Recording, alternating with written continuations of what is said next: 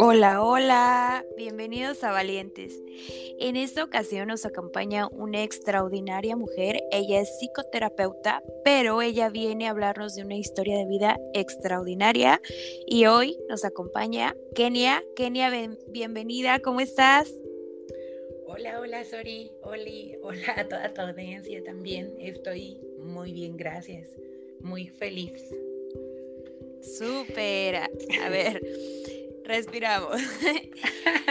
sí. ¿Cómo, ¿Cómo te sientes esta noche? A ver, cuéntame un poquito de ti. ¿Qué haces? ¿A qué te dedicas? ¿Cuáles son tus hobbies? Ok, bueno, pues em, desde hace tres años puse un consultorio, entonces estoy trabajando con personas em, pues con diversas situaciones. eh, Ese es como mi trabajo, el, el, principal, el que más me apasiona, el que más me gusta. Pero bueno, se complementa con otras cosas, doy talleres, doy clases, eh, soy mamá. Eso es como algo súper importante porque ocupa prácticamente la mayoría de mi tiempo. Es ser mamá, pues tú sabes, creo es 24/7. Este ¿Qué más? Bueno, me gusta mucho hacer ejercicio, me gusta, mm, me parece que convivir con mi familia también ha sido algo, algo importante. Em, pues sí, es como lo más importante sobre mí. Súper, aquí en este podcast amamos y apoyamos la salud mental porque yo creo que la salud mental es la base de todo. Si estás bien por dentro, estás bien por fuera. Pero a ver, vamos a empezar. Cuéntame un poquito para ti tu definición de amor propio. Ok, bueno, mi definición de amor propio, eh, en un mundo, sorry, en donde constantemente la información intenta convencernos de que nada es suficiente. Exacto. Yo creo que el amor propio viene mucho de la autocompasión. Sobre todo por cómo esta parte va a conectar con mi historia de vida. Creo que cada uno va definiendo sus, sus este, términos pues, con respecto a cómo te va en la vida, ¿no? Entonces creo que para mí, ahora a mis 29 años, el tema del amor propio tiene que ver mucho la persistencia, el compromiso, pero también tiene mucha relación con el ser compasiva. Exacto. Me, me, encanta esto que acabas de decir, pero a ver, cuéntame un poquito cómo tu amor propio, tu autocompasión te lleva a cuidar tu cuerpo desde el interior desde primero estar sanando tus heridas por dentro para después llevar un cambio físico en tu cuerpo. Ok, pues creo que todo surge como desde mi historia por, por el deporte, eh, porque pues tiene mucha relación con la imagen corporal y con lo que he ido creando ahora.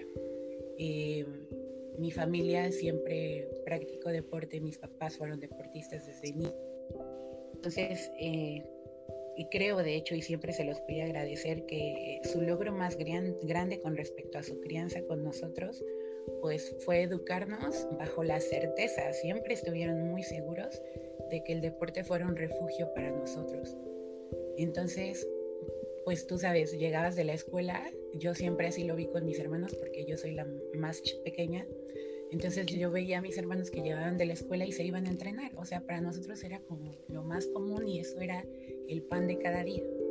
Entonces quiero compartirte que pues este hábito para mí, por mi contexto familiar, fue muy, muy fácil de integrar en mi vida, ¿no?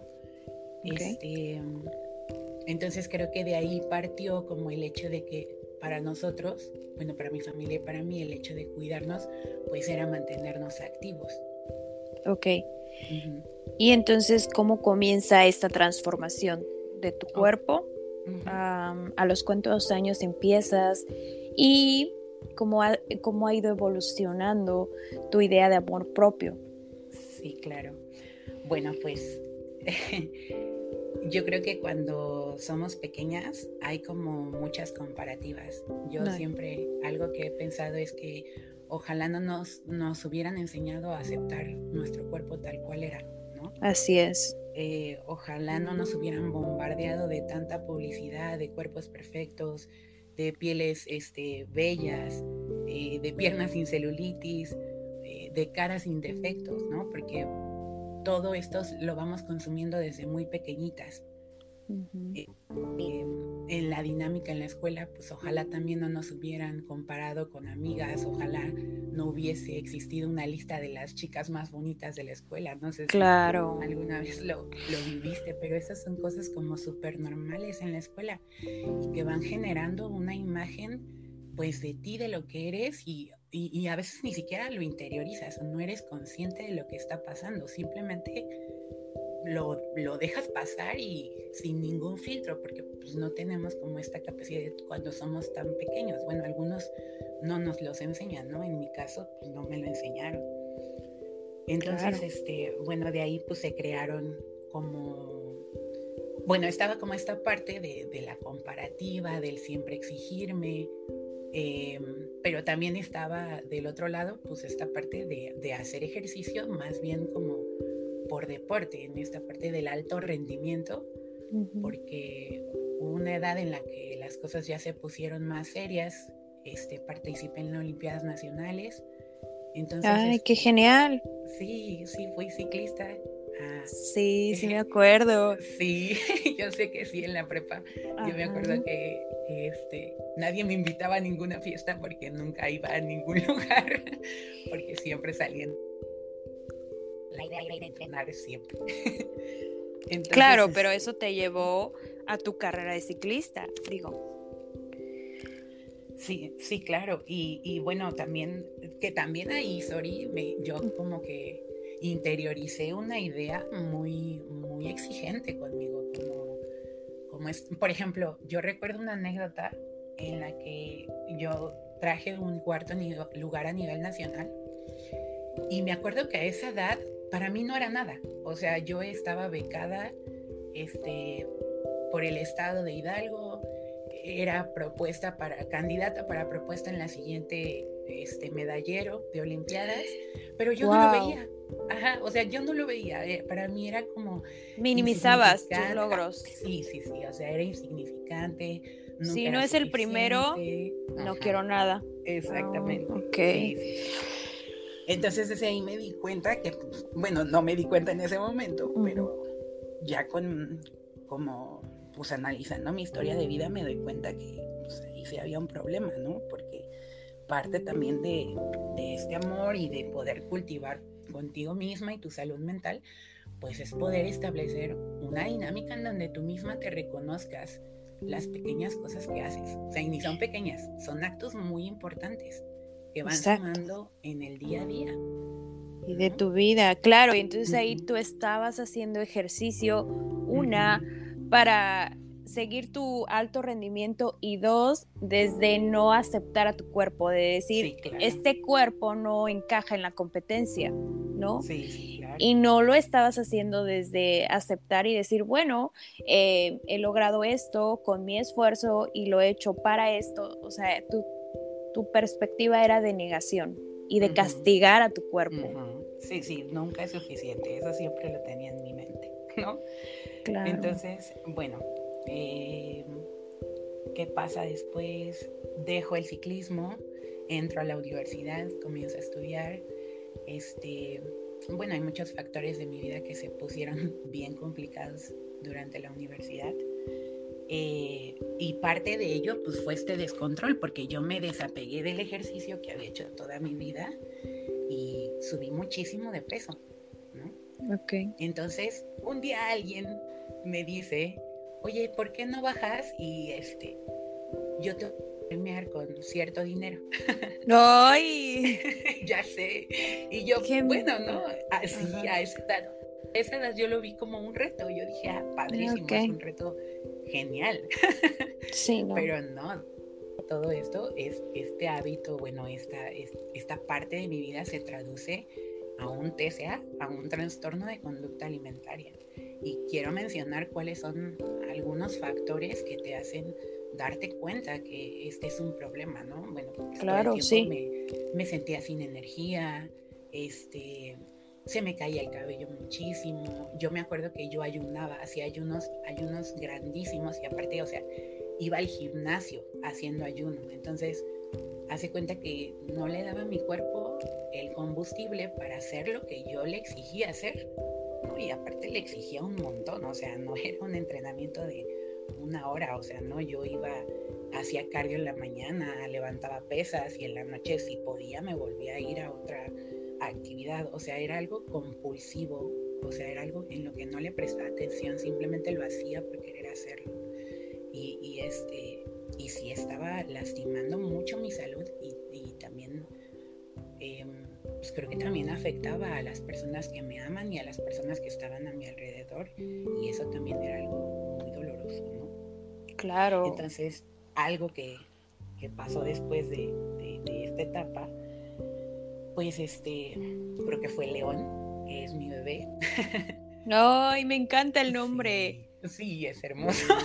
Sí, o sea, para mí es valentía, es audaz. Sí, me encanta ese nombre. Y llega León a tu vida y entonces, ¿qué pasa? Y sí, pues muchas cosas cambian, ¿no? Porque pues ahora ya no podía entrenar de la misma manera, ya no podía comer mal, ¿no? Ahora estaba como pues dando vida y mi cuerpo necesitaba un poco de respeto.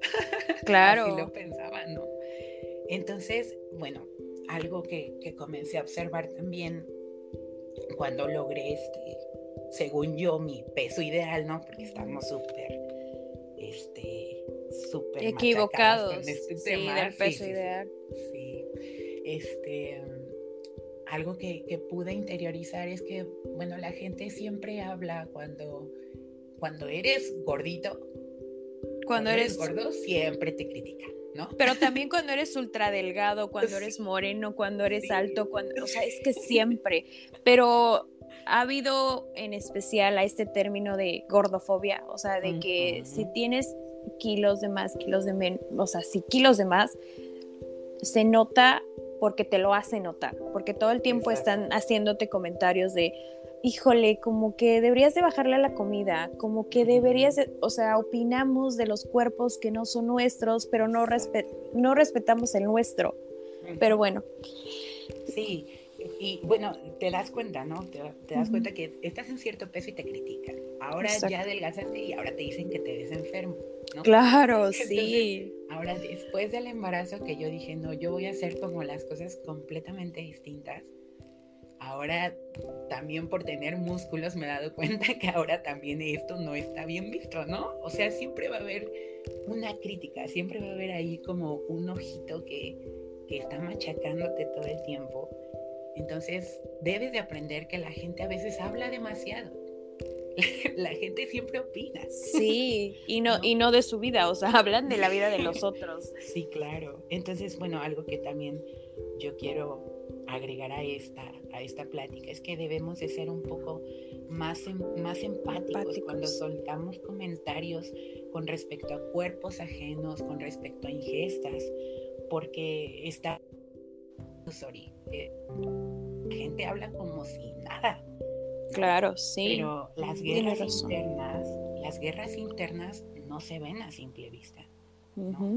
Estoy completamente de acuerdo. Entonces sí, uno de las creo que de las cosas que yo más le fomento a León y que está muy presente en, en, mi crianza es esta parte de, a ver, León, no, no hablamos del, del, cuerpo de los demás, ¿no? Esto se respeta. Si la otra persona va a comer y hay cierta cantidad en su, en su plato, no hablamos sobre lo que está comiendo, ¿no? Porque en realidad pues no sabemos, no sabemos la historia personal de las personas con su, digo, la historia personal con su cuerpo, ¿no? Su historia de vida y todo lo que, lo que han vivido o lo que han este, experimentado.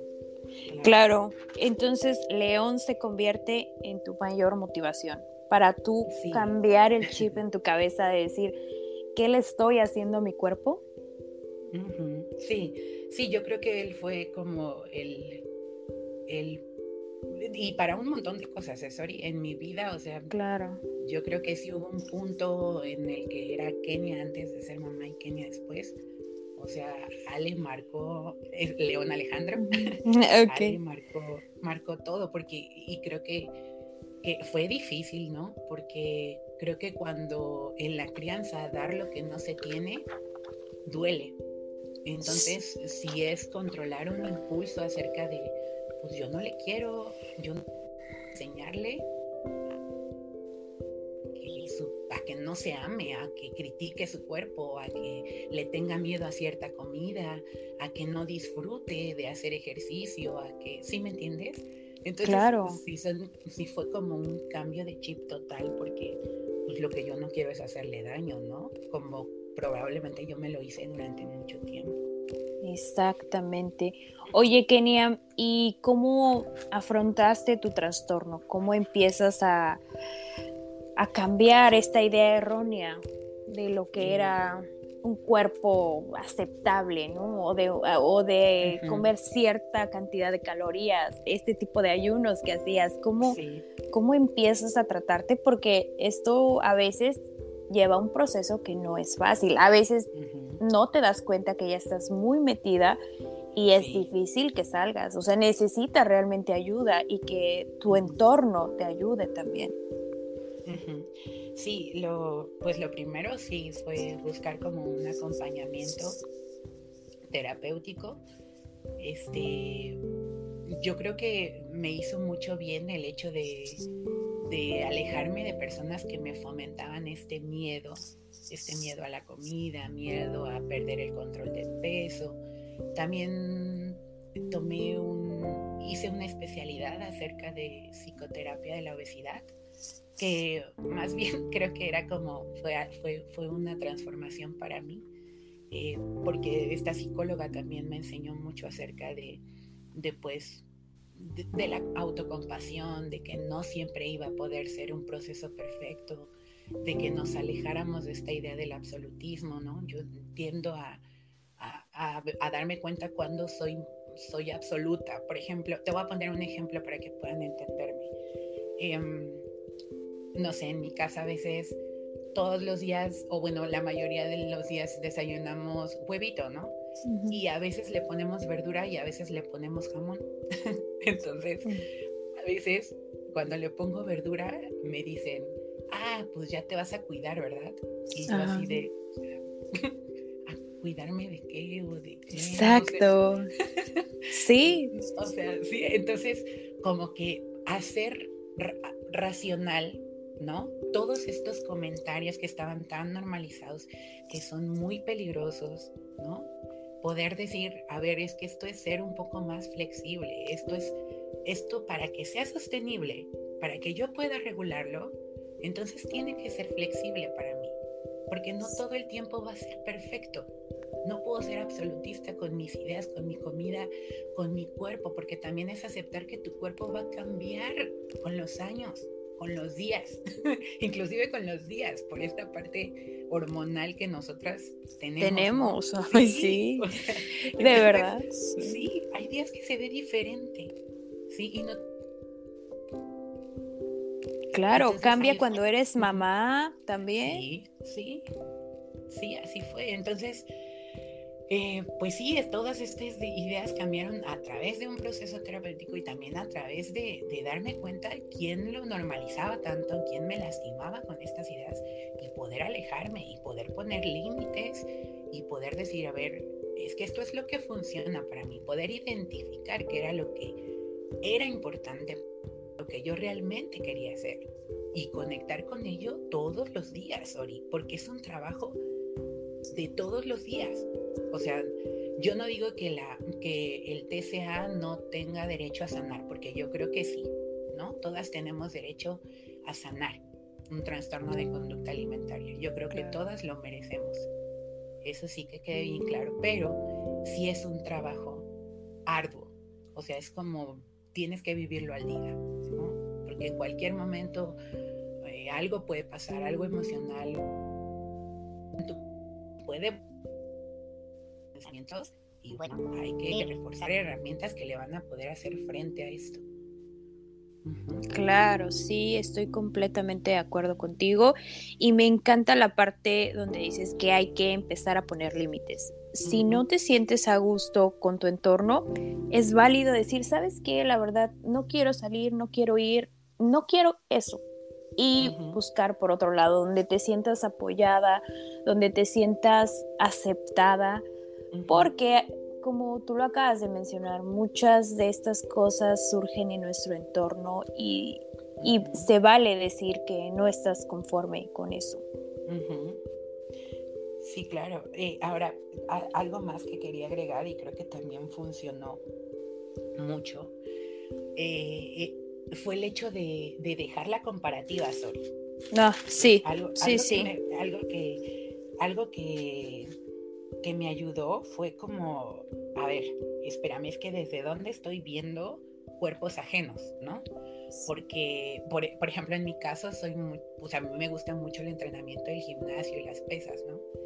Entonces te encuentras con ciertas imágenes o ciertos representantes que tú dices, o sea, ¿cómo logra esto? ¿no? ¿Cómo logra este físico? Ah, bueno, pues ahí te va cómo lo logra. Hace seis comidas de cierta calidad, en ciertas cantidades. Prácticamente los trabajos de estas personas giran en torno únicamente al entrenamiento por medio de patrocinadores, este, o sea, todo un estilo de vida. Ese es su trabajo. ¿sabes? Ese es su trabajo, eso es lo que ellos representan en una red social, en una, en, una, en una competencia, eso es su trabajo y tú tienes que saberlo, ¿no? En mi caso, cuando yo dije, a ver, es que este es un estilo de vida de una persona, pero en mi caso, pues esto es completamente diferente. Entonces, hacer estas comparativas a veces no ayuda. Entonces, algo que, que, tiene que ser muy importante es que tengas este presente el hecho de que los contextos son distintos, ¿no? Por ejemplo, yo no puedo decirle a una persona, oye, es que intégrate a esta parte del ejercicio porque es súper, es súper, este, te hace sentir súper bien, es súper enriquecedor. Bueno, pero es que lo digo desde mi propia historia de vida, desde que yo tenía seis años y veía cómo mis hermanos entrenaban. Así Pero imagínate a alguien que en su casa nunca lo hicieron, con su familia nunca lo hicieron. Entonces, es importante bajar ahí un poquito la, la, la super bandera roja que nos ponemos como de yo quiero alcanzar esta meta, ¿no? Y poder decir, bueno, yo quiero hacer este cambio, fomentar este hábito, ¿no? Pero este, más mesuradamente, poco a poco. Es algo que voy a ir adaptando por medio de un proceso, ¿no? No va a ser de 0 a 100, ¿ok?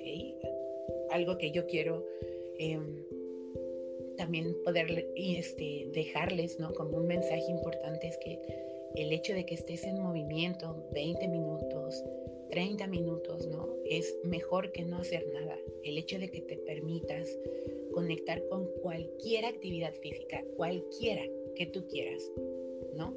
Ya sea una clase en grupo, ya sea salir a caminar, subir un cerro, salir en bici, jugar básquet, entrenar en el gimnasio, la natación, lo que sea, lo que sea. Algo que te haga sentir o que te haga transitar quizás malos momentos, malas experiencias, pero que esté ahí, que sea una herramienta, que puedas, un recurso, un refugio en donde puedas ir, ¿no? Quizás, no sé, dos veces al día, digo, perdón, dos días a la semana, y eso te va a ayudar, ¿no? Pero que esto no se convierta en un, este, en una obsesión, que no se convierta en, lo contrario, ¿no? Como en un, en un castigo o algo, ay, es que lo tengo que hacer. No, espérame, es que solamente si quieres, es que es prestar atención a lo que necesitas en este momento. ¿No? Escuchar a tu cuerpo también, ¿no? Y respetar tu proceso, como tú lo acabas de decir, tu proceso no es igual al de la vecina, no es igual al de tu amiga. Cada persona tiene un cuerpo diferente y cada persona adapta sus necesidades. Kenia, eres extraordinariamente genial, de verdad. qué eh, maravillada estoy de escuchar esta historia de vida porque yo sé que muchísima gente, sobre todo las mujeres, se van a sentir identificadas contigo y me encantaría que dejaras un mensaje para las valientes y los, y los valientes que hoy te escuchan, un mensaje de amor, de autocompasión y nada, de disfrutar la vida. Ok, eh, pues yo quiero decirles eh, que cultivar una mirada amorosa y compasiva es también eh, poder identificar aquellas cosas que me permite hacer mi cuerpo.